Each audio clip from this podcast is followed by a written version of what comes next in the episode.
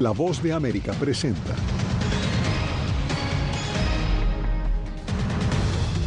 Alerta de UNICEF sobre migración sin precedentes de niños en América Latina y el Caribe. Juez ordena a Texas retirar las boyas que instaló el gobernador para disuadir a migrantes de cruzar irregularmente el río Bravo. Fiscalía de Georgia pide reforzar protección de jurados encargados del caso que acusa a Donald Trump y a otras 18 personas de interferir en las elecciones del 2020. Y una mujer podría ocupar próximamente la presidencia de México.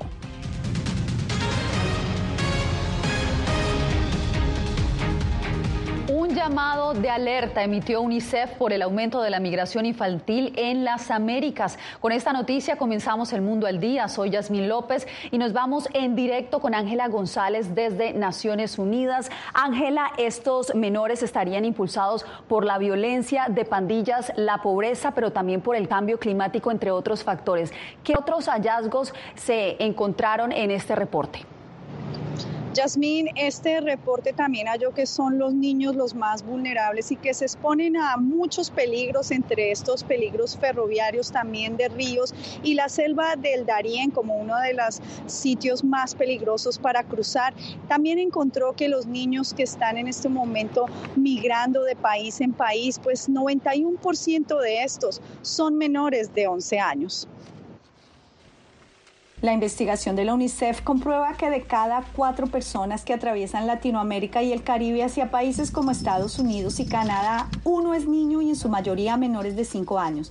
En tan solo en la selva del Darién en 2022 se contabilizaron 40.000 infantes que migraron de manera irregular y en los primeros seis meses de 2023 se produce ya esa misma cifra, lo que convierte a este año en el periodo con más cruces infantiles en el hemisferio. No estamos hablando de una migración fronteriza entre dos países, no estamos hablando de familias con niños que cruzan una frontera de un país a otro, estamos hablando de un, un viaje casi en todo el continente, a veces desde Chile hasta Estados Unidos, con niños, muchos de, de, edad muy temprana. Los principales flujos de migración infantil se concentran a través de Centroamérica y México y en el movimiento de haitianos desde Haití y entre otros países de la región.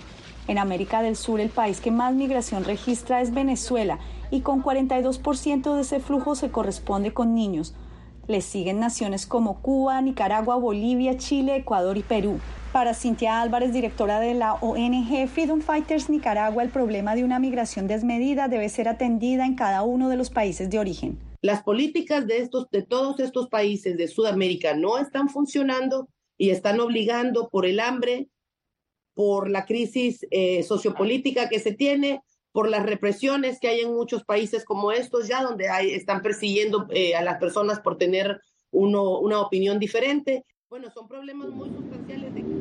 La UNICEF también hizo un llamado a los gobiernos y aliados humanitarios a darle prioridad al núcleo familiar y también a darle prioridad a las necesidades de los niños y sobre todo eh, poner estas, eh, darles servicios vitales y también a la hora de aplicar políticas y de dar respuestas ante esta crisis. Yasmín. Era Ángela González informando desde Nueva York. Te agradezco, Ángela. Y entre tanto, en la frontera sur estadounidense, una corte ordenó remover la barrera flotante que mandó instalar el gobernador de Texas, buscando disuadir a los migrantes de cruzar el Río Grande de manera irregular. Laura Sepúlveda nos da la información. Hasta el 15 de septiembre tiene el gobierno de Texas para cumplir la orden judicial de remover los 300 metros de boya instaladas en el Río Grande. El juez que falló a favor del gobierno federal señaló consecuencias causadas por la existencia de la barrera. La Corte también determina que la conducta de Texas daña irreparablemente la seguridad pública, la navegación y las operaciones de los funcionarios de las agencias federales en el Río Grande y sus alrededores. Habitantes del sector han también criticado la medida tras el hallazgo de cuerpos en la zona pese a que Texas asegura que no hay relación entre los hechos. Mi esposo y yo no creemos en fronteras abiertas, pero tampoco creemos que debamos tratar a las personas de forma inhumana. Defensores del accionar del gobierno local insisten en que la medida es justificada. Texas tiene el derecho constitucional de poder protegerse a sí mismo y a sus ciudadanos, y lo hace a través del Poder Judicial y también mediante los poderes de emergencia que le permiten participar en este tipo de eventos cuando tienen lugar casos de emergencia. Aspecto que sería parte del litigio ante los tribunales. La pregunta más importante es, cuando esto llegue a la Corte Suprema, ¿cómo ve la Corte Suprema esencialmente los reclamos de soberanía de Texas sobre su propia frontera? México, que había solicitado al gobierno Biden la remoción de las por tratarse de aguas internacionales, celebró la decisión y reiteró sus críticas a Texas. Y es un acto prepotente este, de arrogancia. Eh, no van a poder este, imponerse según el anuncio del gobernador Greg Abbott, será entonces la Corte de Apelaciones del Quinto Circuito o en su defecto la Corte Suprema la que define el futuro de las boyas en la frontera que separa Texas de México. Laura Sepúlveda, Voz de América, Austin, Texas. Por primera vez, la administración Biden inició una campaña para que migrantes recién llegados a Estados Unidos y que reúnan ciertos requisitos soliciten permisos de trabajo. La medida se da en respuesta a la presión de funcionarios de Nueva York y de otras ciudades que luchan por albergar a los recién llegados. Víctor Hugo Castillo nos da los pormenores. A cinco semanas de haber ingresado a Estados Unidos con la aplicación CBP One, este matrimonio cubano recibe una notificación muy importante vía correo electrónico. Que si quería trabajar, pues que podíamos obtener este permiso de trabajo. La administración Biden está enviando cientos de miles de notificaciones a ciertos extranjeros para recordarles que pueden solicitar una autorización de empleo, incluyendo quienes ingresan de manera temporal a Estados Unidos por razones humanitarias. Nos dan todas las herramientas para poder hacerlo. ¿Cuál es el formulario que tenemos que llenar, dónde tenemos que ir, cómo crear la cuenta. Muchas veces entran y no piden la aplicación para hacer trabajo. Y para mí no pueden nomás estar aquí dependiendo, esperamos, no en el gobierno federal. El mensaje dice, si aún no ha comenzado el proceso de solicitud, puede comenzarlo creando una cuenta en el portal del Servicio de Ciudadanía e Inmigración de Estados Unidos y presentar el formulario I-765 en línea. Están promoviendo más migración ilegal. Republicanos piensan que anuncios como este provocan nuevas oleadas de migrantes irregulares hacia Estados Unidos. Los extranjeros necesitan autorización para trabajar en territorio estadounidense. Se dice que es legal la migración porque están pidiendo asilo, pero eh, están jugando con los términos, están jugando con, con las leyes para que entren todos. De acuerdo con el Departamento de Seguridad Nacional, ciudadanos de Cuba, Haití, Nicaragua y Venezuela que entran temporalmente a Estados Unidos por motivos humanitarios, naturales de El Salvador, Guatemala, Honduras y Colombia, que ingresan a través de un proceso de reunificación familiar pueden solicitar permiso de trabajo tan pronto lleguen. Víctor Hugo Castillo, Voz de América, McAllen, Texas. La administración Biden propuso este jueves terminar con una norma impuesta por el gobierno de Donald Trump que despojaba parcialmente de autoridad a los jueces de inmigración. Paula Díaz nos explica de qué se trata. El Departamento de Justicia de Estados Unidos publicó hoy una nueva regla que terminaría con una norma impuesta por la administración Trump en diciembre de 2020 que limitaba el ejercicio de los jueces de inmigración y la Junta de Apelaciones para administrar y disponer de sus casos. Esa es una propuesta que realmente está eliminando la regla del Donald Trump que fue suspendida por, por una corte. Ah, pero al mismo tiempo está fortaleciendo los poderes de los jueces de inmigración, porque antes no era muy claro exactamente que ellos tenían estos poderes. La nueva regla le regresa a los jueces de inmigración la autoridad para gestionar sus expedientes y también codifica el cierre administrativo y la terminación de los casos a discreción del juez. Esta regla del 2020 iba apresurar las deportaciones de miles de personas que calificaban para poder quedarse aquí. Si aún si esa persona se casaba con un ciudadano y decía, por favor, deme tiempo para que se apruebe la petición para poder, pues, arreglar, para poder pedir mi mica, le quitaba ese poder al juez de decir, eh, está bien, vamos a darte tiempo. Según el Departamento de Justicia, esta regla promoverá una adjudicación eficiente y rápida de casos, brindará a los jueces de inmigración y a la Junta de Apelaciones flexibilidad para asignar eficientemente sus recursos limitados y protegerá el debido proceso tanto para los migrantes como para los jueces. La medida recibirá comentarios del público durante los próximos 60 días. Paula Díaz, Voz de América, Washington. Medidas para proteger a los jurados. Eso está pidiendo la fiscal de Georgia que presentó cargos contra el expresidente Donald Trump y 18 de sus aliados por intentar anular los resultados de las elecciones del 2020. Jorge Agobián, ¿de qué se trata esta solicitud? Jasmine, la moción de la fiscal está basada en las amenazas existentes que enfrentaron los miembros del jurado que participaron en la imputación inicial del expresidente. Ahora, la fiscal Willis está pidiendo a este juez que prohíba incluso a los medios de comunicación publicar imágenes, videos de los miembros del jurado o de los posibles miembros del jurado. También está prohibiendo que cualquier información que pueda ayudar a identificar al jurado también sea prohibida. Todo eso como un reflejo del ambiente polarizado y con amenazas extremistas que han generado las acusaciones al expresidente Donald Trump.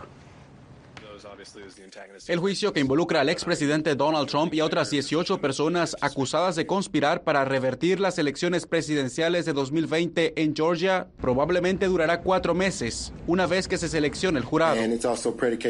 Y también depende de si, por supuesto, los acusados eligen testificar o no, pero cuatro meses es nuestro tiempo estimado. En cuanto al número de testigos, el Estado pretende convocar a 150 testigos. El juicio televisado podría empezar en octubre para dos de los acusados, ex abogados de Trump, que pidieron un juicio rápido. La fiscal que lleva el caso, sin embargo, prefiere que las 19 personas sean juzgadas al mismo tiempo, alegando que la evidencia contra todos es exactamente la misma. El de Georgia es solamente uno de los cuatro juicios que enfrenta el exmandatario en cortes federales y estatales. Trump se ha declarado inocente de los 91 cargos y califica los procesos como interferencia electoral. La Casa Blanca, que se había mantenido al margen de hacer comentarios al respecto, rompió el silencio. Lo hizo la vicepresidenta Kamala Harris en una entrevista con la agencia de noticias AP. Todo el mundo tiene derecho a su día en el tribunal, pero absolutamente las personas deberían rendir cuentas. Bajo nuestro sistema legal, dejemos que las pruebas, los hechos, lleguen a donde deban llegar. Trump tendrá que hacer maromas para combinar su campaña a la reelección con una apretada agenda ante tribunales, con algunos de los juicios empezando en días clave de las primarias republicanas en 2024. Y este jueves el equipo legal del expresidente Donald Trump notificó formalmente al juez de Georgia que presentarán una propuesta para llevar el caso a un tribunal federal. Hay que destacar que otros acusados han intentado lo mismo y las peticiones han sido negadas por el juez. Ya vuelvo contigo. Te agradezco, Jorge, y vamos ahora hasta México, donde son dos mujeres las principales aspirantes en las elecciones presidenciales del próximo año. Anareli Palomares nos acompaña en vivo desde Ciudad de México. Anareli, el oficialismo eligió este miércoles a su abanderada. Con ellas ya serían dos las principales candidatas por la contienda presidencial. ¿Cómo están viendo los mexicanos entonces el hecho de poder de tener la posibilidad de que sea una mujer la presidenta, la nueva presidenta de México?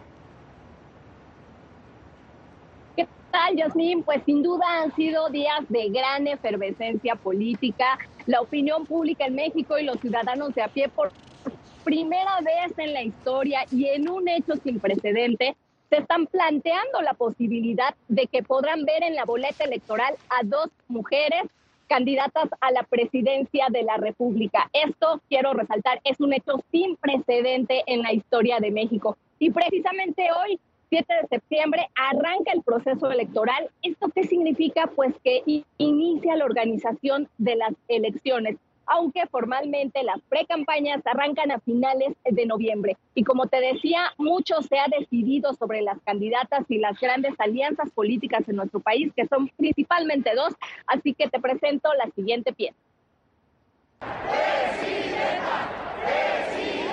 Con ideologías opuestas, dos mujeres se disputarán la presidencia de México.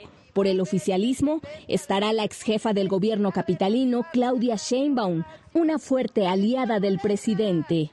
México cambió a partir del primero de diciembre de 2018. México está cambiando y México cambió. Hoy tenemos un país con menos pobreza. Hoy tenemos un país con menos desigualdad. Días antes, Xochil Gálvez fue postulada candidata por el opositor Frente Amplio por México. No ganó por elección, pero sí por acuerdo de los partidos de oposición. Abrazos, no balazos Es una ocurrencia criminal. Se abraza a los delincuentes mientras balean a los mexicanos. Expertos aseguran que las condiciones están dadas para que México sea gobernado por una mujer. Sectores de nuestra población pues no desearían tal vez algunos de sus sectores, los más retardatarios, eh, que hubiera una mujer eh, presidenta. Eh, pero yo pienso que esos sectores retardatarios no son tan, tan trascendentes electoralmente. En las calles, la lucha electoral entre dos mujeres de ideologías opuestas genera polémica. Siento que va a ser un buen cambio para, para, para el país. Hay que probar, ¿no? Yo creo que no estamos preparados como país para que tenga hoy una mujer. Así que ahí lo tienes, es un hecho, sí o sí, dos mujeres estarán en la boleta electoral el 2 de junio del próximo año.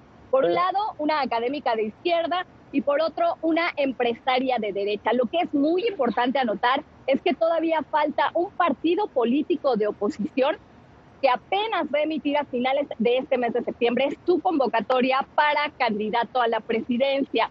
Y atención, porque no se descarta que el ex canciller Marcelo Ebrard pudiera tomar esa candidatura una vez que contendió en el proceso interno de Morena y perdió esta elección interna frente a Claudia Sheinbaum. Así que todavía hay mucho por escribirse en esta gran historia del tablero político en México sin duda estaremos llevándoles los detalles. Pues mantenernos al tanto, Anareli, gracias. Y en ese escenario político llega justo cuando México despenaliza el aborto, una decisión de la Corte Suprema de ese país que anuló el miércoles todas las sanciones penales por aborto, dictaminando que las leyes nacionales que prohibían el procedimiento eran inconstitucionales y violaban los derechos de las mujeres. Las instituciones de salud federales ahora deberán ofrecer servicios de aborto a cualquiera que lo soliciten. Científicos logran un modelo de embrión humano sin espermatozoides, óvulo ni útero. Esto al volver.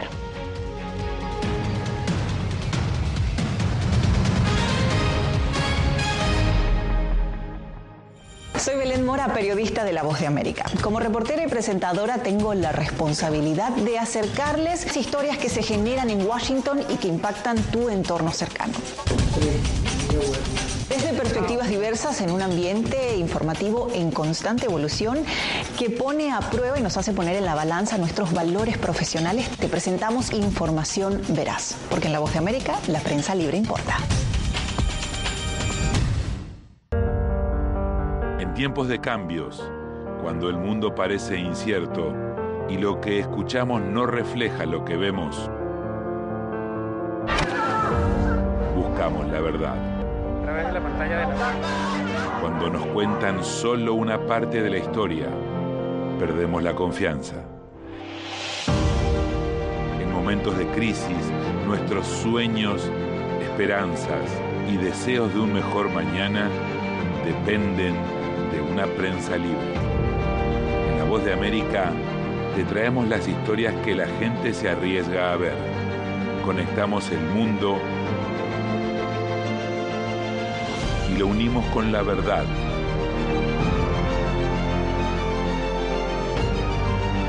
En La Voz de América te presentamos el panorama completo.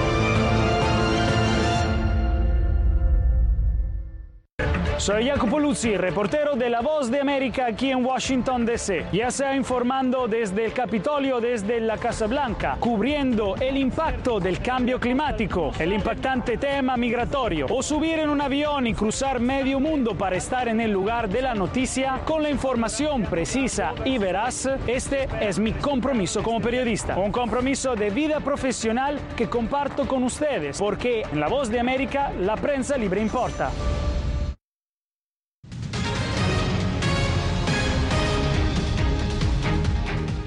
Una hazaña alcanzaron científicos en Israel al lograr crear un modelo de embrión a partir de células madres sin óvulos ni espermatozoides. Jacopo Luzzi tiene los pormenores. Científicos han desarrollado una entidad que se parece mucho a un embrión humano hasta 14 días después de la fertilización, sin utilizar espermatozoides, óvulos ni útero, simplemente utilizando células madre. Es esto lo que lograron los científicos del Instituto Weizmann en Israel, y aunque no sean idénticos a los embriones humanos en el útero, son modelos completos que permitirán a los científicos vislumbrar las primeras etapas de desarrollo de un óvulo fertilizado. Es un misterio cómo ocurre la formación de órganos y es casi imposible estudiar este periodo porque el embrión es muy pequeño. Existen limitaciones éticas justificadas para acceder realmente a ese material. Por lo tanto, el objetivo es realmente superar esto y crear algún tipo de modelo alternativo a partir de células. Los embriones a partir de células madre permitirán entender más por qué ocurren abortos espontáneos y defectos de nacimiento en las primeras semanas de vida de un óvulo fertilizado, pero nos servirán para crear bebés. Intentar un embarazo con un bebé fuera del útero, eso es simplemente imposible, porque el embrión humano es muy grande. El embarazo dura nueve meses. Y en la comunidad científica internacional hay mucho interés sobre los resultados que se están logrando. ¿Qué debemos hacer para promover el tipo correcto de interacciones para formar estos embriones? Según varios científicos, a pesar de los posibles dilemas éticos sobre crear embriones de esta manera, la investigación es vital y debería continuar en humanos y animales. Jacopo Luzzi, Voz de América. Hacemos una breve pausa y ya regresamos. Hola, soy Natalisa Las conductora de La Voz de América. Desde pequeña desarrollé un gran deseo por darle voz a aquellos que son invisibles por una u otra razón. Ya ha sido reforzada. Me enorgullece ser parte de La Voz de América, un equipo en el que la ética y la búsqueda de la verdad siempre son el norte. Ser periodista es una gran responsabilidad porque somos defensores de principios de libertad y para mantenerlos, la prensa libre importa.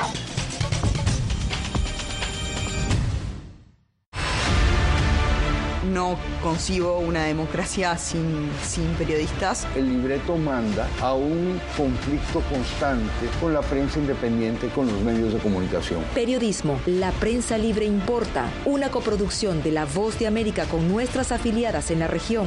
Se ejerció esta profesión con mucho eh, miedo. ¿Cuántos periodistas van muertos ya? Por decir la verdad. Disponible en vozdeamerica.com. Soy Fabiola Chambi, corresponsal de La Voz de América en Bolivia. Retratar la complejidad de mi país para una audiencia internacional le ha dado una nueva perspectiva a mi labor como periodista. Desde esa mirada descubro en el día a día que el trabajo que realizo en La Voz de América me ha permitido dar vida a los valores del periodismo profesional, aquel que les informa a ustedes, nuestras audiencias, con balance, precisión y profundidad, porque en La Voz de América la prensa libre importa.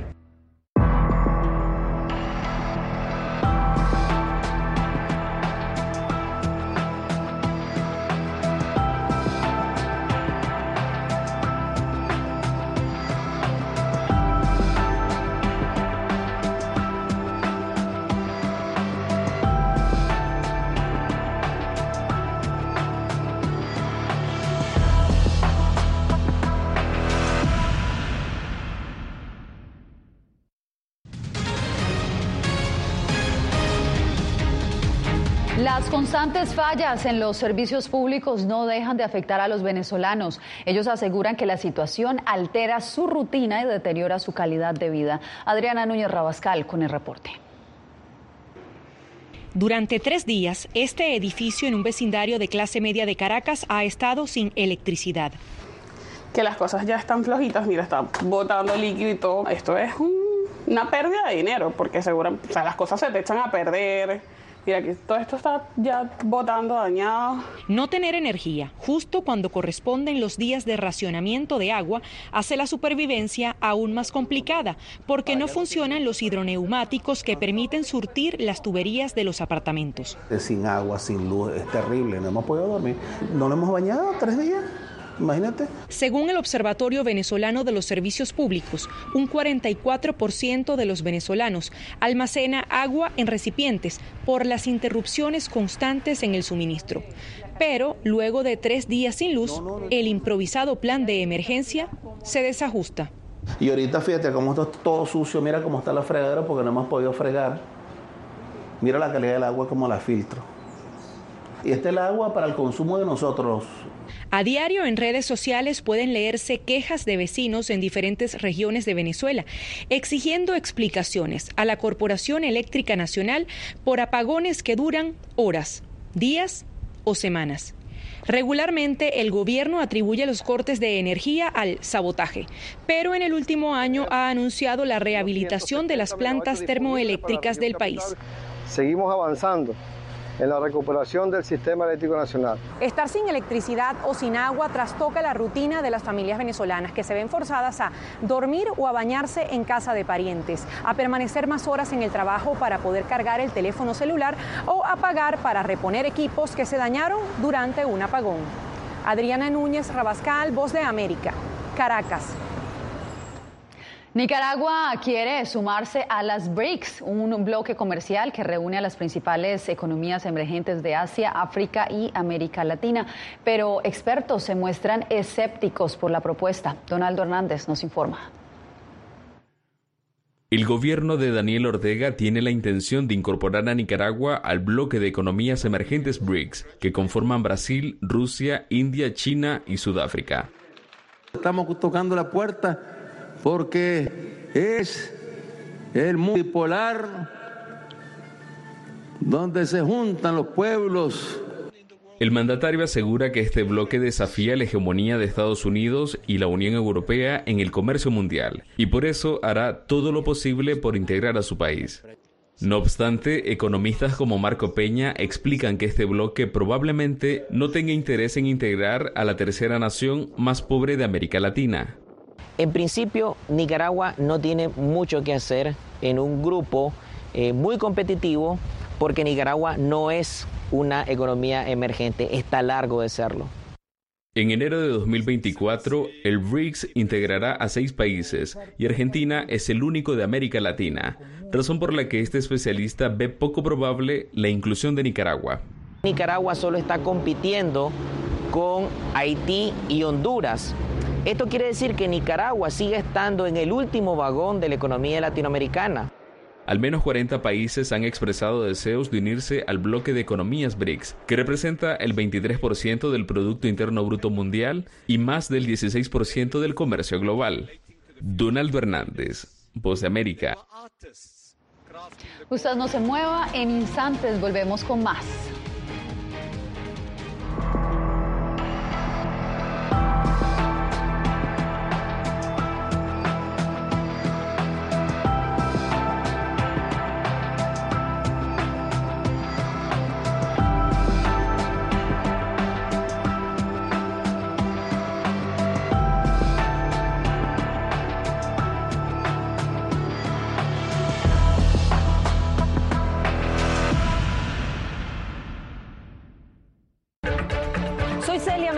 Corresponsal internacional de La Voz de América. Desde que me uní a este equipo de profesionales hace más de una década, he tenido la oportunidad de descubrir un mundo de noticias que comparto con ustedes. La Voz de América habló con el director. Porque siempre estoy en el lugar de los hechos, entregando información veraz, clara y precisa, manteniendo nuestro compromiso periodístico, porque en La Voz de América la prensa libre importa.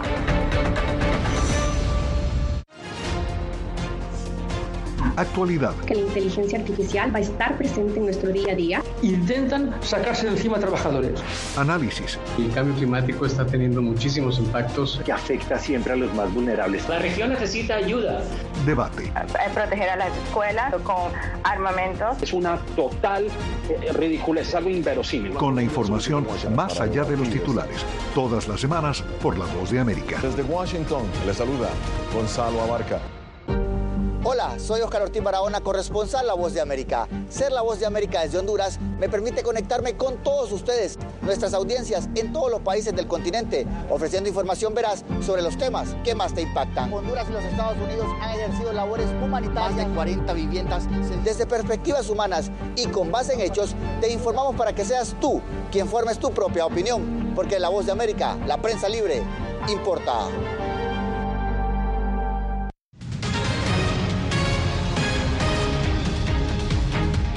Usando tapas de botellas, un grupo de estudiantes de Buenos Aires se unieron para crear un mural con el rostro del campeón mundial de fútbol Lionel Messi. Los jóvenes no perdieron detalle para plasmar al astro rosarino que actualmente juega para el Inter de Miami, sosteniendo el trofeo de la Copa del Mundo que Argentina obtuvo en diciembre del 2022.